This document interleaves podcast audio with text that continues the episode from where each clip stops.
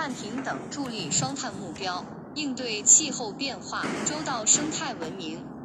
中国生物多样性保护与绿色发展基金会副理事长兼秘书长周劲峰近日在接受媒体采访时，对应对2023年七月这种有气象记录以来全球平均气温最高，而且可能是十二万年以来的最热月份这种极端气候的相关问题，回答了记者的提问。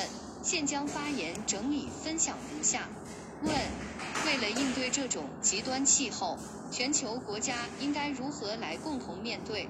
目前有哪些比较优秀的经验值得我们借鉴？答：我先来分享一位美国学者的观点。他在去年巴基斯坦洪灾后发表了文章，文章提到，巴基斯坦的洪涝使环境受到巨大破坏，数以百万计的人民流离失所。他认为这不是天灾，而是人祸，是工业革命以来。发达国家排放存量和增量的直接后果。如果有一个法庭，那么被告就是发达的工业国家。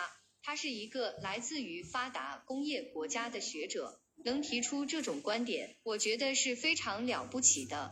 面对今天的气候危机，我们提出共同但有区别的责任，就是每个人都有责任，每个国家都有责任。但是发达工业国家应该承担更多责任，因为工业革命以来，发达国家在很长时间里都采取粗放的发展模式，排放了大量的二氧化碳等温室气体。在应对气候危机方面，发达国家负有导致全球变暖的历史责任、法律义务和道义责任。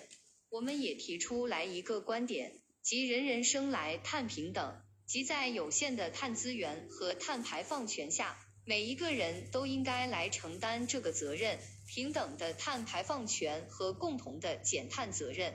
在今天这样一个急速变迁的时代，每一国家、每一个人都应该自主且积极地承担碳责任。我们要支持巴基斯坦重建，发达国家应该支持或帮助发展中国家改善民生，减少碳排放。减少碳足迹产生，从而达到可持续发展的最终目标。问：您认为碳达峰对全球变暖有何意义？中国在全球碳达峰中应该扮演什么样的角色？答：中国的碳排放总量是巨大的，但人均碳排量是非常低的。我还想说的一件事情是。中国生产了大量的汽车，生产了大量的服装，生产了大量的玩具。在生产这些产品的过程中，消耗了大量的能源和资源，排放了大量的碳。但是，这当中大量的产品都出口到了其他国家，这些产品都是其他国家在使用。那么，这个碳排放应该怎么算？我们认为应该是谁使用，谁来承担碳责任。我举一个例子。山西挖煤发电排放了很多碳，但是电被输送到河北去使用了，这应该算山西的碳排放还是河北的碳排放呢？当然应该算河北的碳排放，这也是碳平等的体现。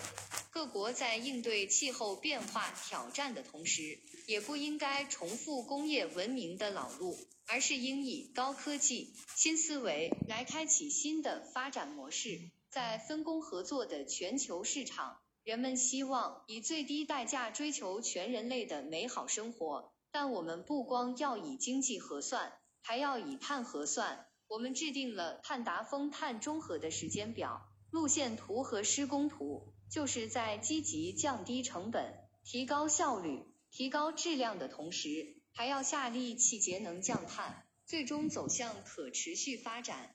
我们应该通过科学技术的升级，大规模的减少我们的碳排放，以最小的碳排放的生产过程排最少的碳，减少碳足迹产生，从而保障人类的永续发展。在全球碳达峰的进程之中，中国向世界做出的承诺是二零三零年碳达峰与二零六零年碳中和。跟其他一些国家相比。我们的双碳目标完成周期相对较长，但结合我国的国情，双碳目标的提出实际上是非常有魄力的。我们愿意去不断的突破，并且在经济社会发展远远没有达到发达国家水平的前提下，仍然竭尽全力去为整个人类的可持续发展做出我们的贡献，承担我们的责任，再次向世界展示了中国气候治理的决心与大国担当。本文根据录音整理。